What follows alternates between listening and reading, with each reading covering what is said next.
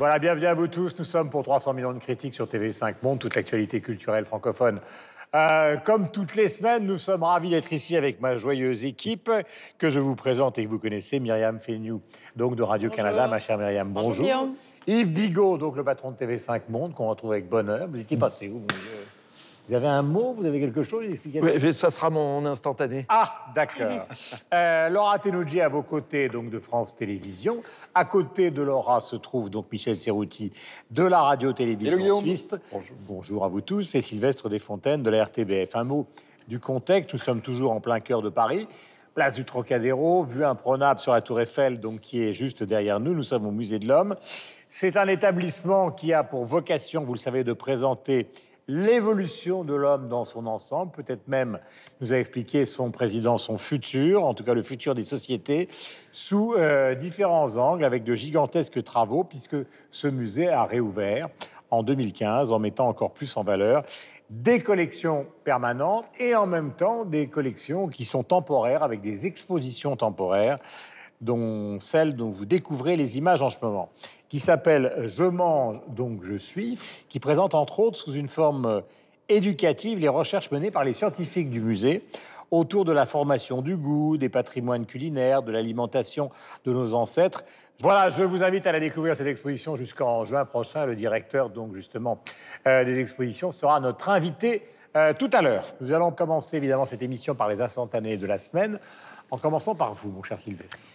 Une photo de Bénédicte Linard, qui est notre nouvelle ministre de la Culture de la Fédération Wallonie-Bruxelles, en d'autres termes des francophones de Belgique. Elle vient de reconnaître 18 nouvelles fédérations euh, culturelles. Alors, la, la fédération du hip-hop francophone belge aujourd'hui, la fédération des marionnettes ou encore la fédération des théâtres amateurs. Myriam découvrir l'artiste Miss Me. C'est une euh, artiste de rue euh, connue euh, pas mal en Amérique du Nord. Elle a travaillé notamment avec Hassan Adjaj, dont on avait parlé il y a quelques mois à cette même émission. J'adore son travail. Allez faire un tour sur Instagram si vous n'avez pas la chance de voir ses œuvres dans les rues de votre ville. Michel, Michel Serrouti. Alors, une photo de l'installation sonore de l'artiste écossaise Suzanne Phillips, c'était à Bayeux. Pourquoi cette photo? Parce que je trouve qu'elle est propice au recueillement et à la méditation, et j'avais simplement envie de la partager avec vous. Laura. Un peu de légèreté avec cette photo de François Damiens, qui vient d'annoncer qu'il allait revenir à ses premières amours et réinterpréter le, ce qu'il a fait connaître François Lambrouille. Vous savez, ces caméras cachées. Génial. Donc, il vient de dire, ça y est, je vais refaire des caméras cachées en France. On a hâte. Yves. Alors, c'est une photo que j'ai prise par euh, moins 15 euh, degrés en gare de Dorval. Donc, c'est une photo du train euh, Ottawa-Montréal. Voilà, parce que j'aime les trains et que donc j'étais à Ottawa et à Montréal. Voilà pour les instantanés. Voici immédiatement le sommaire de ce nouveau numéro de 300 millions de critiques. Le dernier livre de Jean Echnoz, Vie de Gérard Fulmar, sera notre premier sujet du jour. Quelque part dans le monde, il y a toujours un événement ou une rétrospective autour de Godard. Celle que lui consacrait la Cinémathèque de Paris vient de se terminer. Nous parlerons de Godard et de son œuvre. Louis Chédid sera sous les feux de la rampe toute l'année 2020. Nouvel album, grande tournée à travers la France, dans la famille Chédid. 300 millions de critiques s'intéressent au père. Invités instantanés et coup de cœur sont aussi au programme. 300 millions de critiques, c'est tout de suite le premier sujet concerne la littérature et il s'agissait de mon coup de cœur de la semaine, enfin d'une des semaines précédentes. Il s'agit du nouveau livre de Jean Echnoz qui s'appelle, aux éditions de Minuit, Vie de Gérard Fulmar. Alors Echnoz est un acteur qui a commencé il y a des années avec euh, Cherokee, qui a été immédiatement un chouchou du public et un chouchou de la critique. Il a notamment écrit une trilogie exceptionnelle de biographies plus ou moins vraies mais dans des registres totalement différents, comme par exemple Ravel, concernant Maurice Ravel, ou Zatopek, euh, le coureur.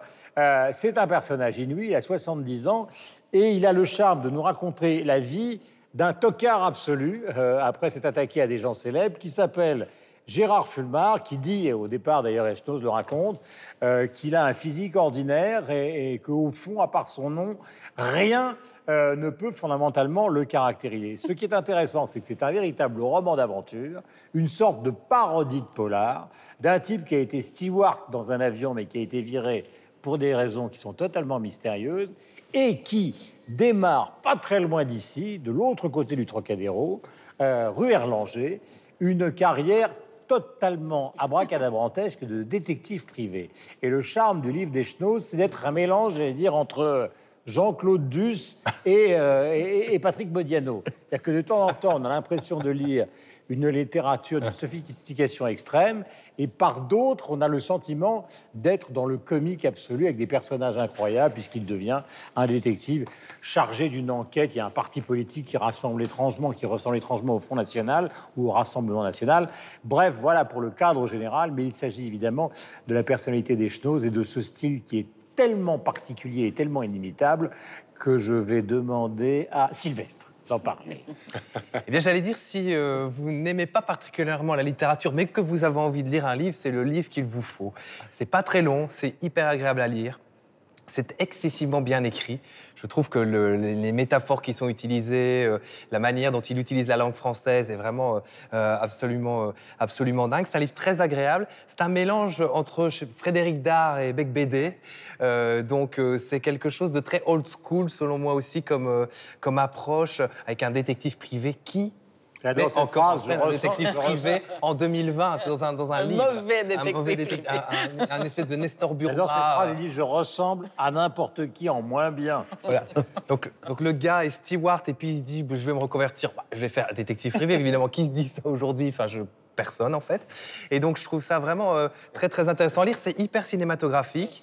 Et donc, c'est un livre très, très, très agréable. Je, voilà, pour, il n'y a rien de condescendant de dire que c'est un livre agréable, mais c'est un livre agréable. C'est pas un livre génial parce que j'avoue quand même, quand vous en aviez parlé en tant que coup de cœur, je me suis dit, c'est la septième merveille littéraire du monde. Non, ce que je parle, c'est la septième bah, Mais ça, c'est parce que vous parlez tellement bien des livres.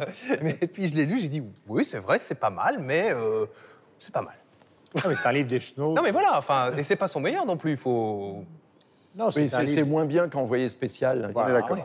Euh, qui veut parler de ce livre? Michel Ouais, alors c'est un livre qui est, drôle. Je rajouterais ça par rapport à, ce qu'a pu dire Sylvestre. C'est un livre, qui est drôle. C'est un, livre aussi qui est formidablement critique quand même des médias, des politiques, de nos travers, d'une certaine société euh, consumériste, de certaines valeurs. Voilà. Enfin, c'est un, livre qui se lit, euh, qui savoure très, très, très, très facilement, en, en l'occurrence. Et puis, alors, puisqu'on parlait de peut-être des choses qui, euh, qui, qui, rendent, on va dire, la lecture du livre pas en l'appréhendant comme si c'était un chef-d'œuvre. C'est vrai qu'il y, a un truc, il y a quelque chose qui fait qui est, euh, inhabituel dans les bouquins, c'est-à-dire qu'il y, a une sorte de double narration. Il y a la narration de l'auteur, Echnoz, et puis il y a la narration du fameux euh, Gérard Fulmar. Et puis on saute comme ça d'un chapitre à l'autre. Alors, il n'a pas voulu, je l'ai écouté en interview, il ne voulait pas non plus qu'on soit dans une dérision, qu'on soit dans quelque chose de véritablement cynique. Donc, il a créé une certaine distance. C'est drôle, c'est savoureux, mais il y a toujours une distance, à la fois avec le narrateur ou à la fois avec lui. Et le problème, pour moi, en tout cas, tout au long de la lecture, c'est plus j'avançais dans la lecture, plus alors cette distance, elle fonctionne formidablement bien. Il y a, il y a ça. Et puis, alors, c'est écrit de manière virtuose, mais il y a presque cette, double narration et cette distance qui met avec le personnage, avec l'histoire, qui fait qu'au bout d'un moment, moi aussi, je me sens presque un, tout petit peu extérieur au livre. Et puis, je continue à le lire parce que c'est virtuose. c'est un exercice de style phénoménal. Ouais, mais c'est formidablement réussi comme ça. Mais en même temps, il y a le côté où, comme envoyé spécial dont on avait parlé dans cette émission, où là, il est, on est beaucoup plus dans le mhm. bouquin. Ça reste drôle, ça reste subversif, ça reste euh, voilà mordant. Mais là, il y a un côté où euh, presque, c'est pas qu'il nous exclut du livre, mais moi je me suis senti au bout d'un moment sortir du livre et je savais pas vraiment pourquoi. Donc quand je l'ai refermé, j'ai voilà, réfléchi à ça. C'est parce qu'on a aussi du mal à s'identifier à Gérard Fumard, parce qu'on est tellement mieux que lui. Bonne remarque. Bonne remarque, c'est peut-être ça. Rappelez qu'il a eu le Goncourt donc pour Je m'en vais. Euh, oui, je m'en vais. Années. Et Schnoz, qui est un grand écrivain, mais c'est vrai, Yves, que c'est un, c'est un exercice. Alors, c'est pas parodique, mais c'est quand même un exercice de style et en même temps, il y, a, ce côté, la rue Erlanger, il y a des moments totalement euh, surréalistes. Absolument. Euh, ah ben, il fait appel à Mike Brandt, je veux dire, il y a beaucoup de... Mais comme toujours, hein, chez Schnoz, il y a toujours la culture populaire euh, intervient toujours à un moment dans ses références. Parce que pour le reste, son style, c'est assez balsacien, hein, finalement. Gérard Fulmar, il a quelque chose du père Goriot. Euh, dans euh, la description de son personnage, de ses petits travers, de son côté minable, ce qui renvoie d'ailleurs à euh, Michel Houellebecq et en fait à ce qui se passe dans la littérature française quand elle est à ce niveau d'excellence en France, c'est qu'en fait les personnages sont souvent des losers, sous Tranxène, Et, Il va d'ailleurs chez son psychanalyste. Ouais, et, bien sûr, et où ça finit mal. Parce que ça, c'est un phénomène alors qui dépasse la littérature française. Ça va jusqu'à euh, le cinéma, la fiction euh, télévisée. Aujourd'hui, en France, on ne sait plus raconter une histoire et y mettre de la tension sans qu'il y ait des meurtres. C'est quelque chose de très très frappant. Alors je ne sais pas si c'est euh, la France d'après les attentats, si c'est euh, euh, l'expression de la dépression profonde de ce peuple actuellement, mais en tous les cas c'est un, constat profond. C'est on ne sait plus mettre de l'attention autrement qu'avec ça, comme s'il fallait aller jusqu'au bout de la tension pour être ben, pour être suivi ou pour être euh, crédible. Une fois que j'ai dit ça, c'est euh, très agréable à lire. Euh, c'est comme vous le disiez, Guillaume, c'est un numéro littéraire extrêmement réussi, avec, et Michel a très bien décrit hein, cette double narration, mais aussi avec un travail sur le vocabulaire très impressionnant. D'abord sur les descriptions qui sont vraiment quasi, je dirais, euh, physique et arithmétique, et par ailleurs une utilisation du vocabulaire qui fait quand même... des mots très compliqués. Non mais voilà, que toutes les deux pages, on tombe sur un mot qu'on n'a jamais vu. Hein, c'est savoureux. Vous l'avez dit, euh, ça se passe à la rue Erlanger, euh, d'où c'est défenestré Mike Brandt. Il faut y aller, c'est une des rues les plus sinistres de Paris. Hein. Où, alors, où il y a eu ce fameux japonais Issei Sagawa qui a dévoré une, jeune étudiante. Et alors, alors c'est dingue. Il n'a pas dévoré. pas tout de suite, il, progressivement. Hein. Non, non, frigidaire. Voilà. Mais il explique tout ça. Et il explique tout ça d'une manière tellement. Euh, enfin, c'est. Euh, il explique ces deux faits divers, boum, comme ça, posés au milieu du livre, et ça donne une espèce de. C'est horrible, mais une espèce de respiration un peu, euh, un peu malsaine. C'est bien belge, vois. Oui, c'est Oui, moi j'aime bien les respirations malsaines. Une de respiration. Non, mais c'est le, pays du, euh, le pays du fait divers aussi, ah la, Belgique. Hein. Alors, pour rebondir sur ce qu'il disait, en Belgique, euh, les émissions les plus plébiscitées sont les, ce qu'on appelle les true crime aujourd'hui euh, en, bon, en bon français. C'est ce que demandent les gens. Ils veulent absolument faire des programmes où il y a du, des meurtres. Donc, en France, vrais meurtres. Hein, voilà. La série de France 3. Hein. C'est peut-être pour ça que les auteurs font mourir les personnages à la fin des livres, puisque c'est ce que demande le public, on demande des morts. Les études le disent. Laura, ça, psychanalytiquement, c'est quand C'est en train de devenir un livre culte sur, euh, sur les réseaux sociaux parce que toutes les petites phrases là, que vous avez énoncées mmh. sont reprises par les lecteurs qui, qui, les savourent et qui les font partager en disant finalement l'histoire importe peu. Il meurt, il meurt pas, euh, ça n'a pas d'importance, c'est la façon dont c'est écrit. Beaucoup vécu, et, et, les, et, les, phrases, c'est un dialogue, on a presque envie de le voir en film, on a envie de le voir ce, ce personnage. Il y a une phrase qui, euh, dans la vie de Dorothée Lopez, une consommation accélérée d'hommes plus ou moins jeunes, tous dotés d'une très brève espérance de lit. Cette phrase-là, on la retrouve plein de fois sur Twitter. Et la deuxième, c'est les bruits de copulation n'ayant pas besoin d'être traduits, ce sont partout à peu près les mêmes. Tout le monde entend bien ce dont il s'agit. C'est une espèce d'espéranto qui n'aurait pas raté son coup. Et toutes ces phrases, ben, c'est merveilleux, quoi. Euh, on, les, on, les. Il y a un petit côté au diar. Il y a un petit côté au diar, totalement. Il y a un petit côté au diar. Mais alors, Yves, justement, comme patron de chaîne, est-ce que vous pensez que c'est adaptable en fiction? Parce que le ton est tellement particulier. Alors, le ton, évidemment, est difficile, mais ça, c'est le problème de toutes les adaptations. C'est qu'on ne peut pas retrouver le ton de l'écriture, d'autant que ça n'est pas écrit à travers des dialogues. Mm. Même s'il y a des conversations, ça n'est pas dialogué.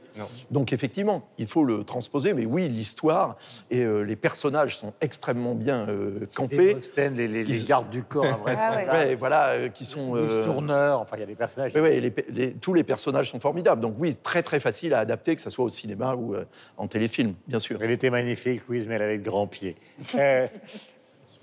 Chez nous, il n'est pas une grande star de la littérature, on le connaît, là, mais sans, sans plus. Donc, c'était peut-être pas le meilleur livre pour moi pour commencer sa, sa bibliographie. Donc, je, suis retournée un petit peu dans le temps.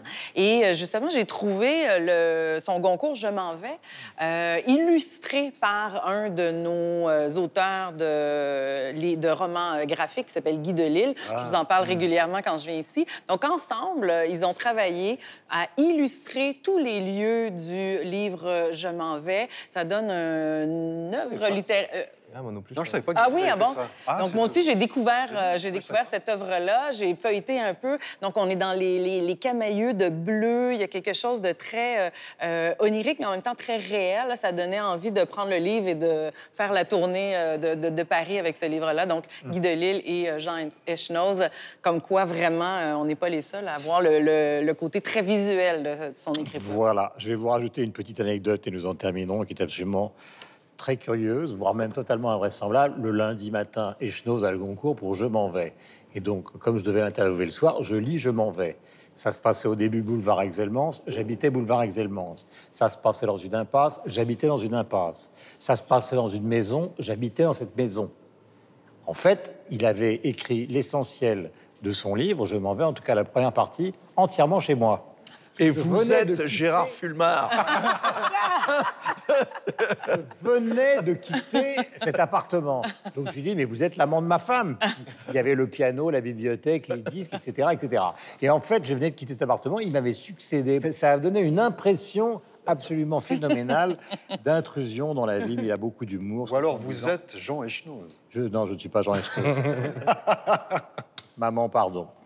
La Fondation Prada à Milan propose depuis quelques semaines de découvrir, alors ça, euh, nous sommes dans, dans presque l'éternité, le studio Orphée, où Jean-Luc Godard crée et post-produit ses films. Quelque part dans le monde, il y a toujours un événement, une rétrospective, vous savez, autour de Godard. Celle que lui consacrait la Cinémathèque de Paris vient de se terminer. Tous les films du cinéaste ont été diffusés durant deux mois. Nous parlerons de lui et de son œuvre après cette bande-annonce que la Cinémathèque avait conçue pour sa rétrospective. Moteur, Motore. Partito. Jack, Odissea 14702 prima. allez vous faire foutre. Vous n'avez rien contre la jeunesse. Si, moi j'aime bien les vieux. Histoire.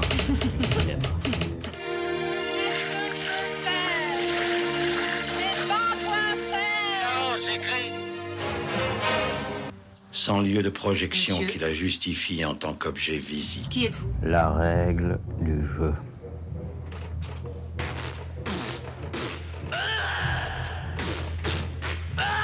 On n'a dit pas de tragédie. Si je t'aime, t'es fichu. Oui, Carmen. Le chant et le contre-chant sont des figures très connues cinéma.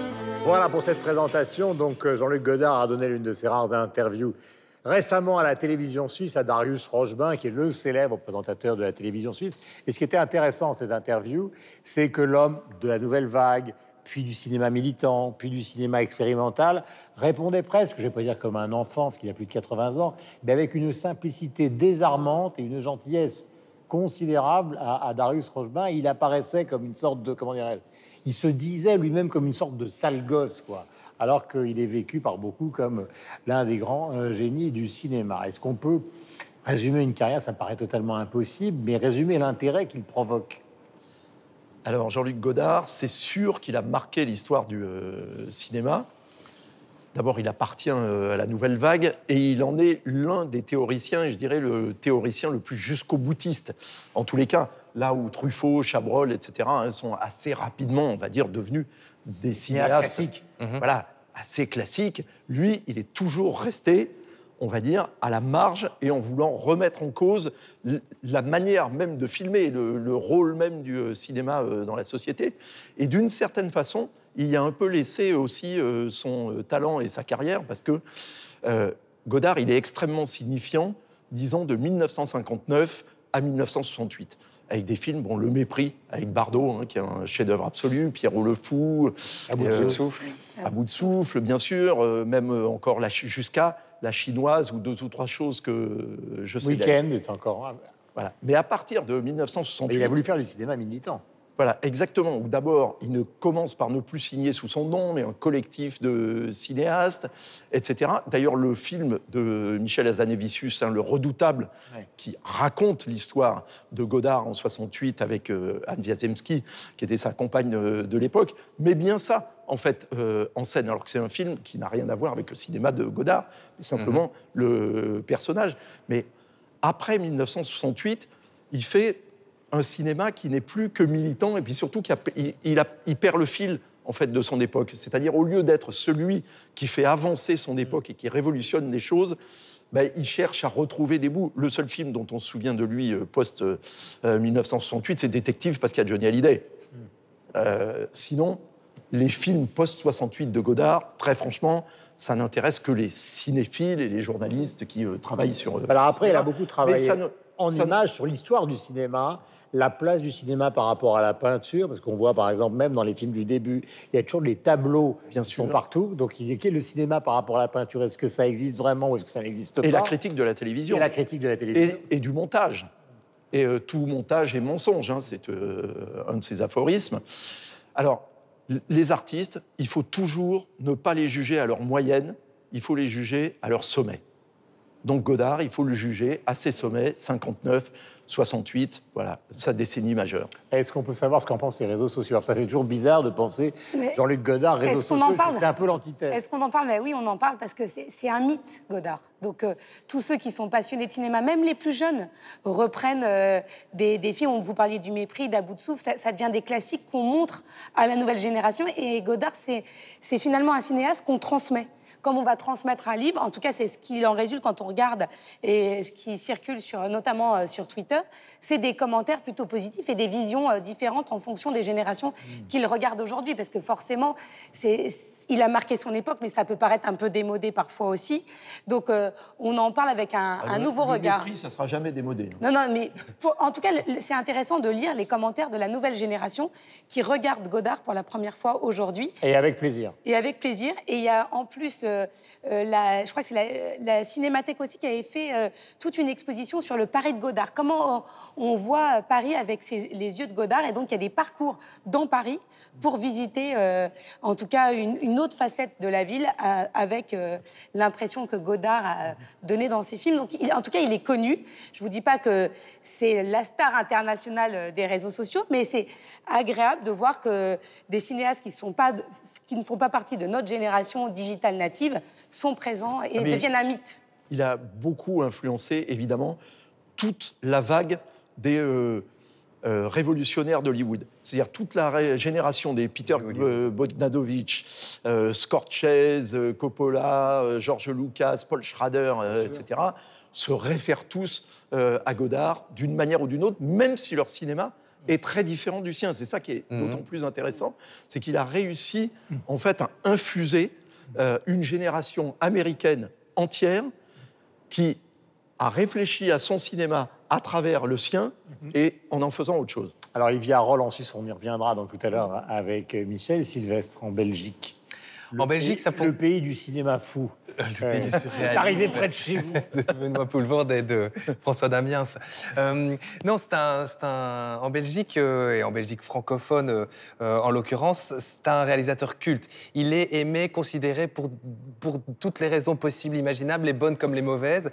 Les vrais cinéphiles le prennent pour, effectivement, comme l'a dit très justement Yves, pour sa, sa décennie magique, avec sa manière de filmer les femmes, avec sa manière de dialoguer ou parfois de non dialoguer ses films, avec euh, son mépris euh, des règles, avec euh, aussi, il, est- ce, parangon du cinéaste, du cinéma d'auteur. Enfin, c'est vraiment le, voilà, c'est un peu, il est un peu au cinéma d'auteur ce que ce qu'Einstein est à, la physique. Ça veut dire si les gens doivent en citer un seul, eh ben ils citeront Godard, même s'ils n'ont jamais vu, jamais vu leur film. Donc il a ce côté icône même pop en Belgique. Donc effectivement, la cinémathèque très régulièrement reprogramme ses films, analyse ses films. Donc on continue à les analyser, à les voir dans les écoles de cinéma aussi, puisqu'il y a quelques écoles de cinéma euh, fameuses euh, en Belgique. Et puis les gens qui ne le connaissent pas nécessairement le citent aussi, même sans avoir nécessairement vu, euh, vu ses films. Mais il fait partie de la culture populaire aujourd'hui, même si lui, quelque part, est l'inverse du cinéma populaire, si on veut. Mais on pourrait aussi interroger cette notion de cinéma populaire au travers de l'œuvre de, de Godard. Myriam. Chez nous, ben, bien sûr, c'est un, c'est un mythe, tellement un mythe euh, qu'il y a un film qui est sorti en 2013 que vous devez absolument voir, qui relate entre le vrai et le faux le passage de Jean-Luc Godard chez nous, pas à Montréal, dans les grands studios, euh, sur les plateaux de télé, mais à Rouen-Noranda, une ville qui est à 8 heures de route au nord de Montréal. Il a voulu faire un film sur les luttes ouvrières là-bas. Exactement, exactement. C'est une ville minière et lorsqu'il a donné un coup de pied dans l'establishment de Cannes en 68, il est venu un peu se réfugier en Abitibi-Témiscamingue chez nous. Et euh, la radio, la télé communautaire de Rouen lui a donné carte blanche pour utiliser les caméramans, les techniciens, les monteurs et faire ce qu'il voulait. Euh, ça a été... ben, de ça, il reste pas grand-chose, mais il y a un, un cinéaste euh, qui s'appelle Éric Morin qui a sorti un film en 2013 qui s'appelle La chasse au Godard d'Abitibi. Et là, on raconte cette histoire vraie et on imagine quelle influence il a eu sur la société de l'époque. Parce que 68, il faut le dire, au Québec, on est encore sous le joug de la religion, on est au début de, de, l'ouverture sur le monde, de, de la Révolution tranquille. Et donc, tous ces gens de cette région rurale au contact de Jean-Luc Godard se disent mais que serait ma vie si je faisais du cinéma? Que serait ma vie si euh, je m'ouvrais sur le monde si je sortais de cette ville? Ce film là est tout simplement magnifique et il utilise les codes aussi du cinéma de, de Godard. Il filme les femmes d'une façon euh, incroyable euh, relations amoureuses aussi et puis ben donc voilà ça pour nous ça hum, ça a arrêté dans le temps, euh, cette, cette époque-là. Et il y a la vraie histoire. Il y a un documentaire qui s'appelle Le mai de Godard, où là, c'est vraiment un documentaire qui relate euh, Hmm. véridiquement cette euh, anecdote Voilà. qu'on n'a pas oubliée chez nous. Voilà. Michel, il vit à côté de chez vous, parce qu'il est à Rolles, qui est sur le lac Léman. Rolles, c'est une petite ville qui est pas très loin de Genève, hein, Ah oui, entre Genève et Lausanne. Entre Genève et Lausanne, parce qu'il il est franco-suisse, hein, Jean-Luc Godard. Il est, né, à- il est né à Lausanne, il est né en Suisse, et puis il est venu à Paris relativement jeune, à 16 ans. Puis après, il a fait sa carrière ici, mais il a la double nationalité. Et puis, il est retourné en Suisse, je sais pas quand. Il vit un peu en ermite. Enfin, on l'appelle l'ermite, d'ailleurs. C'est son surnom désormais, parce qu'il reçoit peu, il voit peu de monde. L'entretien auquel vous faisiez référence s'est déroulé euh, chez lui, à ma connaissance, dans sa cuisine. C'est pas lui qui s'est déplacé, c'est qu'on a amené une équipe sur place et puis, euh, puis il a donné son, son- son entretien là. Enfin, c'est une sorte de, de- de- de grand gourou. euh, cinéaste, chercheur. Puisqu'on est au musée de l'homme, je me suis souvenu euh, de, de- de quelque chose. euh, Parce qu'un des, des- des- des cinéastes qu'il admirait euh, profondément, c'est Jean Rouche. Donc, évidemment, Godard est devenu une référence pour tout le monde, mais avant Godard, lui admirait euh, férocement Jean Rouche. Jean Rouche, qui était donc ici, père d'une sorte d'anthropologie visuelle, et disait le- le- la carte de visite de Jean Rouche, c'était euh, chargé de recherche au musée de l'homme. Et Godard ajoutait y a-t-il meilleure définition pour un cinéaste Et, et c'est ce qu'il est aussi, c'est-à-dire qu'il est cinéaste, mais il est chercheur, ce type. On parlait de musicien, on parlait d'artiste, il a, il a une carrière atypique pour un cinéaste, parce que souvent les cinéastes, quand ils ont réussi à faire un film qui fonctionne, après on fait la recette 29 fois, parce qu'il n'y a pas de raison que ça marche pas. Lui, il a une carrière, alors avec des hauts et des bas, peut- ou qu'on comprend moins, mais un peu à la Miles c'est-à-dire qu'il a, toujours évolué. Il a fait des choses, et puis après, il a essayé autre chose. Il a, fait, il a eu sa, décennie magique, et puis après, il est passé à la vidéo. Hein. En 67, il a été un des premiers avec Carole Rossopoulos, qui est aussi franco-suisse, euh, qui, était équipé d'une une caméra vidéo. Il a commencé la vidéo. Et puis avant, ce qu'on a des fois tendance à oublier, c'est-à-dire avant le cinéma, il était critique. Et quand il était critique euh, de cinéma, il a eu aussi un peu tendance à, remettre à- au goût du jour les canons de, la critique. Donc c'est quelqu'un qui a toujours défriché, qui a toujours voulu faire les choses, enfin voilà, essayer d'aller plus loin, faire les choses différemment. euh, comme, une œuvre artistique, pas simplement comme, évidemment comme une œuvre di- divertissante. Et puis peut-être, alors ce qu'on a dit en filigrane, c'est voilà, il a révolutionné quelque chose, mais souvent les révolutions, une fois qu'elles sont réussies, elles rentrent dans les mœurs, puis on a tendance à oublier ce qui était, avant. Mais voilà, l'ellipse, les coupures brutes, les, je sais pas, les apostrophes aux spectateurs, euh, les caméras à l'épaule, enfin Jean Rouge le faisait déjà, enfin, tout ça qui sont des évidences aujourd'hui dans le cinéma. Bah, c'est entre autres lui aussi avec Truffaut et les 400 coups, mais c'est entre autres lui véritablement qui, l'a amené, et qui a révolutionné le cinéma de cette manière-là. Donc il est toujours complètement présent. Ouais. Voilà, et vous trouverez donc euh, évidemment sur le- les sites internet euh, cette interview, un peu testament de Jean-Luc Godard, très simple et très émouvante, à Darius Rochebain. C'est le musée de l'homme, c'est ici que 300 millions de critiques a planté son décor. Et euh, nous faisons donc euh, maintenant la part belle à une exposition Euh, c'est le directeur des expositions du Musée de l'Homme qui s'appelle Virginio Gaudenzi qui va nous rejoindre et que nous accueillons tous ensemble. Virginio, bonjour. Merci d'être ici. La semaine dernière, le directeur nous a présenté ce lieu. Vous allez nous présenter donc la, grande exposition du moment, qui est une exposition donc temporaire, qui s'appelle Je mange donc je suis. C'est une exposition qui a été réalisée en interne. Comment est-elle née? Alors, elle est née euh, du nouveau positionnement du Musée de l'Homme. C'est-à-dire que vous savez que le Musée de l'Homme, donc c'est une institution ancienne, mais euh, elle a été refondée et elle a rouvert en 2015. Et donc, il y a eu une réflexion sur la programmation des expositions. Et on, s'est dit que le Musée de l'Homme devait aussi euh, aborder des questions de société. Et donc, on a décliné un certain nombre de sujets possibles. Et parmi ces sujets, il y a le thème de l'alimentation qui est ressorti assez vite. Et donc, du coup, c'est sorti d'une réflexion interne y compris parce que le Musée de l'Homme, c'est un centre de recherche et qu'il y a beaucoup de, chercheurs qui travaillent sur ces thématiques-là. Donc, euh, sujet de société, des chercheurs qui ont des choses à dire. Bah, pour nous, il était naturel de programmer. C'est gigantesque. Donc, vous l'avez pris par quel bout, si je puis dire Alors, il est déjà gigantesque, mais nous, on a encore élargi, puisque le Musée de l'Homme s'intéresse au sujet dans l'épaisseur du temps parce qu'on est aussi un musée de préhistoire. Donc, du coup, on a inscrit la thématique de l'alimentation en remontant la préhistoire.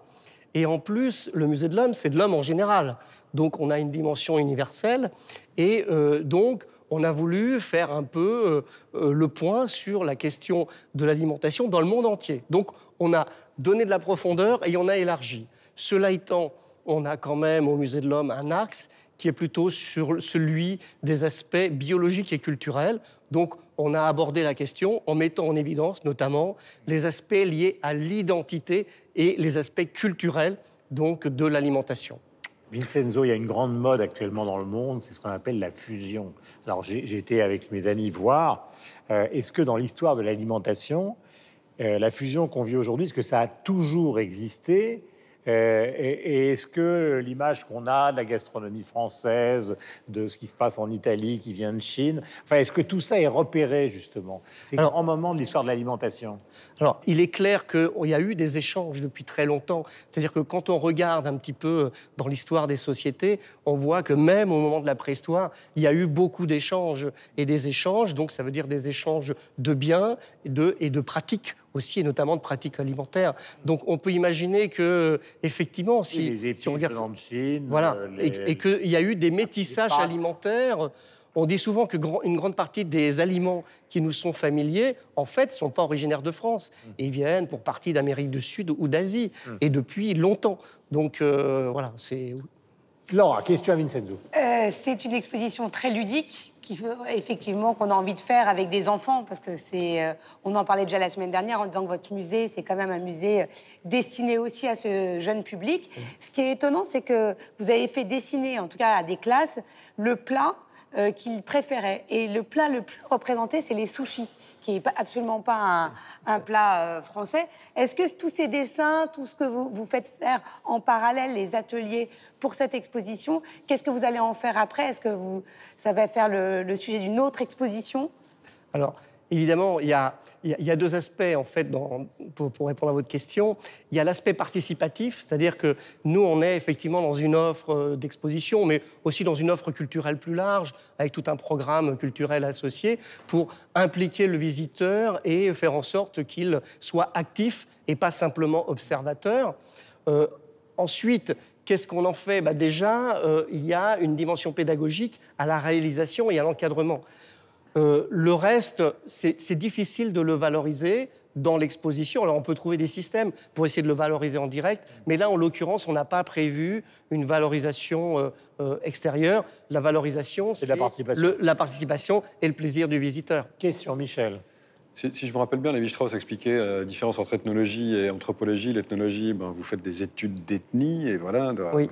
précises. Et puis l'anthropologie, finalement, c'était de retrouver à travers les différentes études ethnologiques ce qui était permanent pour l'homme à travers les différentes euh, ethnies.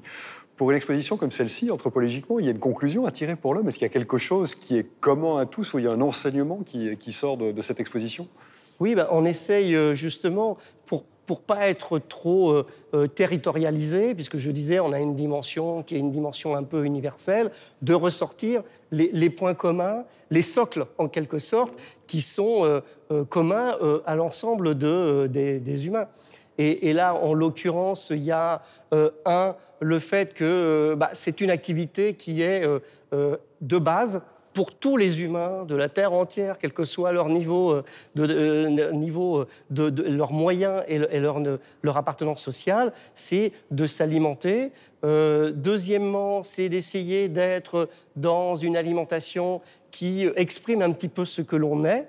Et donc, c'est aussi euh, un des axes de l'exposition. C'est pour ça que ça s'appelle Je mange, donc je suis. C'est une façon de dire, bah, on s'exprime aussi à travers notre alimentation. Et on voit que partout, euh, donc, euh, il y a un aspect identitaire, un aspect personnel que les habitants Et presque de une la bataille idéologique aussi maintenant. Hein. Comment Et presque une bataille idéologique autour De, la, responsabilité alimentaire. Ah ben bien sûr. Et d'ailleurs, dans l'expo, c'est fortement abordé dans la troisième partie, que ce soit pour l'impact territorial, parce qu'il y a une chose que chaque citoyen ne voit pas, c'est que les pratiques euh, de production ont un impact qui est plus ou moins fort sur l'environnement. On ne le voit pas euh, citoyen par citoyen, mais de manière globale, mhm. ça se voit dans les paysages. Et puis deuxièmement, il y a un, impact effectivement sur les aspects euh, santé et bien-être. Et donc ça, par contre, les citoyens sont beaucoup plus mobilisés sur cet aspect-là. Question. Ce qui est intéressant dans ce musée, c'est aussi son approche pop culturelle. Euh, vous le faites avec ce qu'on appelle aujourd'hui le fooding, donc euh, l'alimentation.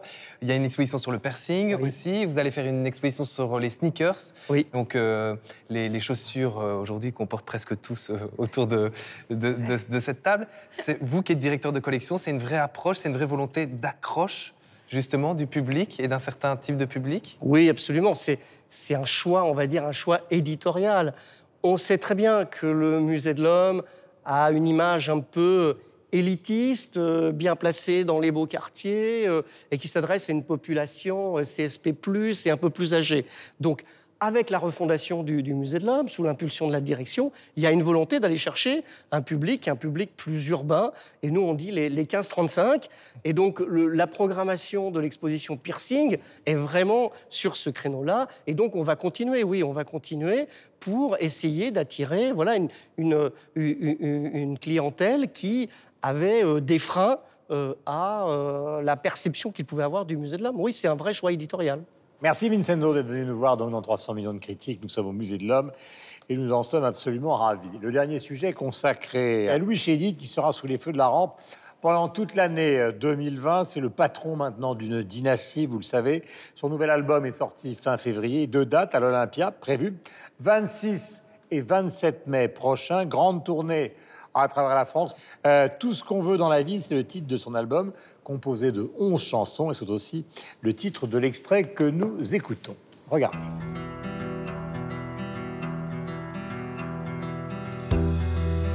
Un rien qu'un seul, aussi léger soit-il, appelle le poids d'une feuille, la caresse d'un. Écouter battre son cœur et mourir de bonheur. Tout ce qu'on veut dans la vie, c'est qu'on nous aime.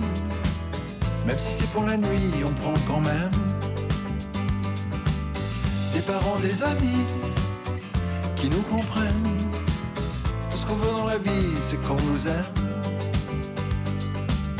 qu'on s'embrasse, qu'on s'enlace, main dans la main, face à face. Tout ce qu'on veut dans la vie. Corps à corps, bouche à bouche, que l'on s'adore, que l'on se touche. Tout ce qu'on veut dans la vie. Revers de la médaille. Vous avez remarqué probablement à partir des dernières victoires de la musique où ont été récompensés Souchon et en même temps euh, Angèle et Clara Luciani, la vitesse avec laquelle le monde des variétés a évolué en France. Et je dirais, Yves, que la famille Chély en est un peu l'illustration. C'est-à-dire entre le père, le fils qui est devenu extrêmement célèbre, c'est-à-dire un père qui faisait la variété un peu classique, sympathique, euh, et le fils qui est devenu une sorte euh, d'idole des jeunes. et, au fond, c'est un peu ce qui est en train de se passer dans l'ensemble de la musique. c'est-à-dire un rajeunissement forcené.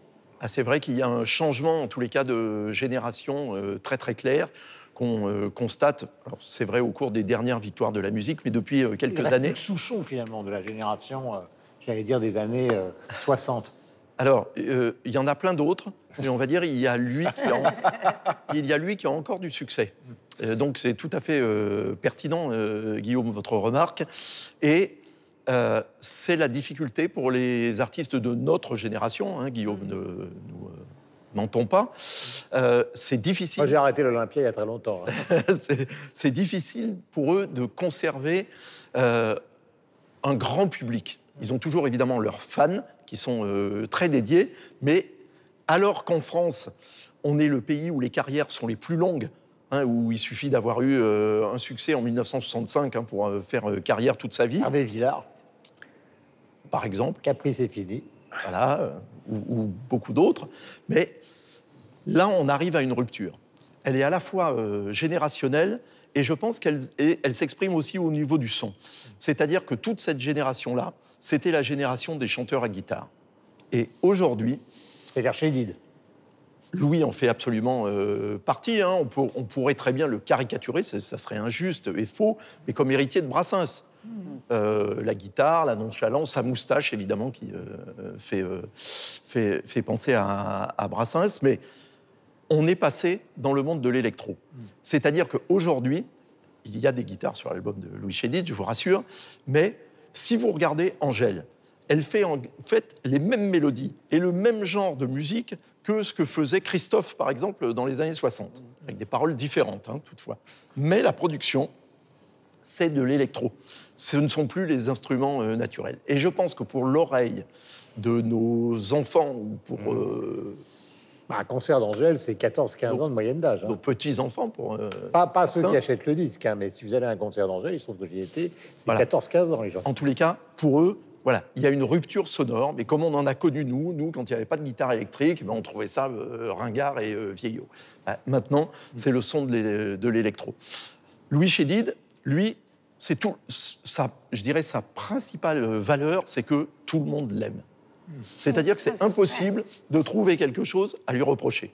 Je veux dire, tellement. Non, mais c'est vrai. À la fois, il Ma est sympa. père, enfin, c'est sa mère qui est une grande poétesse libanaise. André Chédid, bien André sûr. Chédid, donc intellectuel. Elle est libano-égyptienne. Voilà. Donc lui, qui est une sorte de Brassens, euh, qui a écrit de très jolies chansons, Et très pareil, populaires.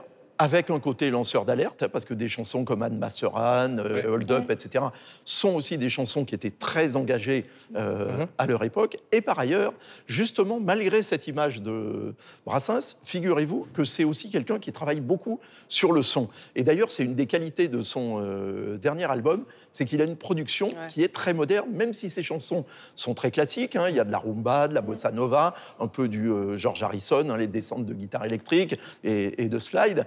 Mais il a été un des trois premiers euh, musiciens en France qui a acheté un Fairlight et qui travaillait donc avec des Drums, des etc., avec Daniel Balavoine et Jean-Michel Jarre, puisque vous me demandez le nom des deux autres.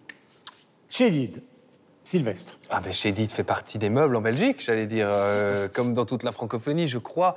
Euh, et comme l'a très bien dit euh, Yves, euh, c'est un, un artiste que tout le monde aime, on peut rien lui reprocher. Que Et tout on- le monde aime, comme son fils. Voilà, joli.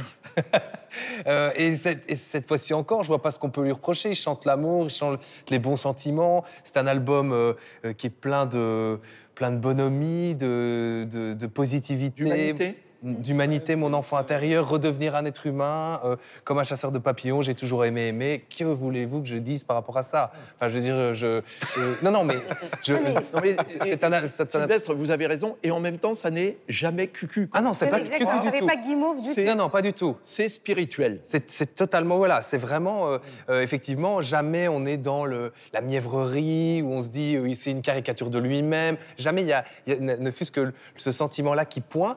Et c'est c'est dû notamment au fait que l'orchestration, le travail sur le son est génial. Il fait des mélanges, euh, vraiment, c'est une espèce de fusion. Parfois, il y a des guitares tziganes. Enfin, on sent qu'il continue à évoluer, qu'il continue à, à vouloir vraiment, euh, pas nécessairement être dans l'air du temps, Non, mais non, vraiment euh, av- lui. avoir une création artistique qui lui est propre, mais qui évolue à son rythme, dans son spectre. Il n'essaye pas de mettre justement de l'électro, des synthés, enfin de- du scratch. Enfin voilà. non, mais il y en a certains qui l'ont fait. Lui, il reste, et ça- et ça reste quelque part, un auteur classique, un auteur de chansons françaises classiques. Brassens, bah, c'est une bonne filiation, je trouve, effectivement, même si c'est un peu réducteur, comme tu le disais. Mais effectivement, ça reste un auteur euh, tout à fait recommandable, écoutable. Euh, euh, moi, j'ai écouté cet album vraiment avec grand plaisir. Comme je dis parfois, c'est pas du tout mon obédience. Moi, je serais plutôt du côté rap et même du, plutôt du côté Angèle. Mais effectivement, je trouve que c'est un bon album, très bien fait, très cohérent. Voilà. Myriam. Nous, on a connu euh, le père à travers le fils. Donc, euh, je ne peux pas dire que Louis Chédid, on l'écoute depuis des années, qu'il a un public euh, incroyable, mais il est toujours là, toujours au présent. Cet album-là, je trouve, est en continuité euh, et, et quand même un tout petit peu en rupture parce que moi aussi, je l'ai trouvé un peu plus moderne, un petit peu plus dans l'air du temps, mais en même temps, c'est pas, c'est pas du tout plaqué. J'ai l'impression que les dernières collaborations qu'il a faites, justement, avec, avec sa- ben, eh, ben, sa famille, en fait, mais il a aussi fait des albums hommages. Euh, donc, tout ça, ça ouvre les horizons et peut-être que ça fait en sorte que dans le, dans le son, il y a quelque chose d'un petit peu plus dans l'air du temps. Donc, un album, en effet, qui est aussi complètement en porte-à-faux avec toutes les chansons déprimantes euh, qu'on entend euh, sur les radios depuis les, les dernières années. Ça fait du bien. Alors, Louis Chédid dans les réseaux sociaux, Laura. Très très bon accueil sur les réseaux sociaux, comme on l'a dit ici, tout le monde l'aime, euh, dans le bon sens du terme. Et surtout, ce qu'il en ressort, c'est ce qu'on a dit, c'est le côté feel good. Le côté, ça fait du bien de l'écouter. Et, euh, et on en a besoin par rapport à tout ce qu'on entend, au-delà des musiques qui peuvent être anxiogènes. Notre société est anxiogène. On nous dit que euh, si ça continue, on va mourir dans 10 ans parce que le climat, parce qu'il faut changer nos comportements, les smartphones, les réseaux sociaux. Bref, on se sent cerné. Et là arrive ce- cet ovni finalement dans ce monde-là, un petit ovni musical. Et moi non plus, euh, comme Sylvestre, c'est pas forcément l'artiste vers lequel je vais me tourner. Et j'ai adoré l'écouter. J'ai adoré aussi regarder son clip, le clip euh, qui a été réalisé par Alexandre Saltiel. On voit plein d'images qui font du bien, d- des images d'amour, mais qu'on a tendance à oublier tellement la violence fait euh, aujourd'hui euh, rage sur tous ces réseaux-là. On voit beaucoup plus d'images violentes, de crimes, de meurtres, de, provocations que des images d'amour comme celles qui sont montrées et celles qu'on ressent en écoutant son album. Donc, tous les commentaires et toutes les générations confondues, je pense que c'est un album transgénérationnel. Alors, peut-être pas, je sais pas si les 18, 20, 25 l'écoutent, mais en tout cas, au-delà de 30 ans, on l'écoute et on l'apprécie énormément. Un dernier point de vue avec vous, Michel. Ouais, je vais être rapide, je crois que je suis absolument d'accord avec euh, tout ce qui a été dit, et l'essentiel a été dit, mais je riais tout à l'heure quand euh, Yves parlait du fait qu'on trouvera personne qui va dire du mal de, de Louis Chédid. Et, j'ai écrit dans mon carnet, c'était une des conclusions de, la- de ma chronique, je disais... Ce qu'il y a de bien avec Louis Chédid, c'est qu'il est la preuve vivante, lui et sa famille aussi, et par son art et par son histoire familiale, qu'il n'y a pas que les salauds qui gagnent dans la vie, il y a les vrais gentils aussi qui sont capables de gagner dans la vie, et il le personnifie. Parce que voilà, à travers la musique qu'il a pu créer, qu'il a pu faire pendant toute sa carrière, par rapport à ses engagements, par rapport manifestement à l'éducation qu'il a donnée à ses enfants, qu'on retrouve aujourd'hui sur scène, par rapport à sa mère, qui était poétesse, par rapport à son père, qui était un chercheur, qui a travaillé aussi en partie bénévolement. Enfin, voilà, ce type est là, et puis physiquement, il est bonhomme, et puis dans la musique euh, qu'il a toujours euh, voilà, véhiculée, créée, bah, il y a un engagement, il y a une bonhomie, il y a une douceur. Il a été un peu plus moralisant parfois. Là, il est franchement doux et positif. Oui, effectivement, c'est un, type, euh, un type pour lequel on, a une tendresse, et moi, j'irais très, très, très volontiers, si je le connaissais, manger avec lui, puis... puis- Non, mais c'est vrai, on a envie d'aller manger. Moi, Moi, je, je vous préviens tout de suite, il fait un régime ayurvédique. C'est pas Michel qui va le suivre. Je Je- je- je- je- J'ai quelques dossiers sur Michel. C'est pas grave, je mangerai du sel à sa place. Michel, coup de cœur. Euh, alors, le coup de cœur cette semaine, il est littéraire. C'est un bouquin qu'on doit au jeune écrivain suisse dont je vous ai déjà parlé une fois, André Gigax, qui revient avec son deuxième livre intitulé Se réjouir de la fin. C'est paru chez Grasset. C'est un tout petit livre, 100 pages, qui raconte les six derniers mois d'une personne qui est dans une maison de retraite. Ça peut paraître comme ça un peu déprimant, mais au contraire, c'est une réflexion sur la vie, sur le temps qui passe, sur ce qu'on transmet, sur ce qu'on est. C'est formidablement ciselé, écrit, à recommander à lire. Laura. Un coup de cœur digital, l'application Arthur. C'est un jeune passionné d'art qui a décidé d'aller fouiller dans les plus grands musées du monde donc, euh, pour voir quelles étaient les œuvres numériques disponibles. Il les a réunies dans une application, il les a classées, il les a rendues digestes. 13 000 œuvres sont disponibles sur cette application librement. Il y en a énormément d'applications sur l'art, hein, c'est fou. Il y en a de plus en plus. De plus en plus. Yves Le nouvel album de Jean-Louis Murat, Baby Love. Euh, sur une... combien Murat On est au 50e, non? Euh, Je pense qu'entre les rééditions, les nouvelles versions, etc., c'est impossible de compter. Euh, mais le nouveau est très particulier. On avait déjà euh, apprécié Il Frances et son album euh, précédent. Celui-là est encore supérieur. C'est peut-être un des trois meilleurs albums de toute sa carrière, sur une base de blues, mais avec une production extrêmement moderne, des mélodies formidables, et puis toujours ses paroles poétiques, et puis sa voix voilà, enchanteresse. Un des meilleurs disques de Murat. Donc, Qui s'appelle Baby Love. Baby Love, comme la chanson des Supremes, mais ça n'a aucun rapport. La maman de Roméo Elvis et d'Angèle s'appelle Laurence Bibot. C'est une artiste très connue en Belgique. Elle est excessivement drôle. Elle a un humour un peu trash, un peu décalé. Et elle a euh, surfé sur la vague des réseaux sociaux depuis quelques temps. Elle fait des capsules qui s'appellent Studio Madame, où on la voit parler, mimer sur des images sur des, de sons d'archives. Et donc, elle fait revivre euh, des interviews d'Amélie Nothomb, des interviews de chefs scouts des années 60. Euh, c'est à mourir de rire. C'est sur son compte Instagram. Et le musée de la photographie de Charleroi, pour la première fois, va euh, montrer ses œuvres. Et ce sont des œuvres vidéo et non pas des œuvres photographiques. Donc c'est une grande première. Ça s'appelle Studio Madame. C'est jusqu'en mai et il y a un livre autour de cela. Ça se passe donc à Charleroi, Studio Madame de Laurence Bibot. Mais dites-moi, ils vont prendre le pouvoir en Belgique, la famille. Oui, ça y est. Complètement dingue. On dirait, euh. Et on attend, à mon avis, le, nouvel album du père. Et bien ça sera bon. Myriam. J'écoute beaucoup de balados, ce que vous appelez des podcasts, et euh, j'en écoute beaucoup sur l'art, sur la musique, mais là, j'en écoute un politique. Ça s'appelle Washington DC. Ce sont nos collègues des radios françaises, suisses, belges et de, Radio-Canada qui suivent les coulisses des élections américaines. C'est complètement savoureux de se rapprocher comme ça de tout ce qui se passe euh, à Washington présentement. Voilà, merci à tous. Nous étions ravis d'être au Musée de l'Homme. Ici, donc, du côté du Trocadéro à Paris, de la place du Trocadéro, juste en face de la Tour Eiffel, qui a été érigée, si vous ne vous en souvenez pas, en 1889. à bientôt. Ciao vainqueur de Troie qui ne m'aime pas veut que foire la chanson. As-tu de moi qui ne m'aime pas veut que je perde la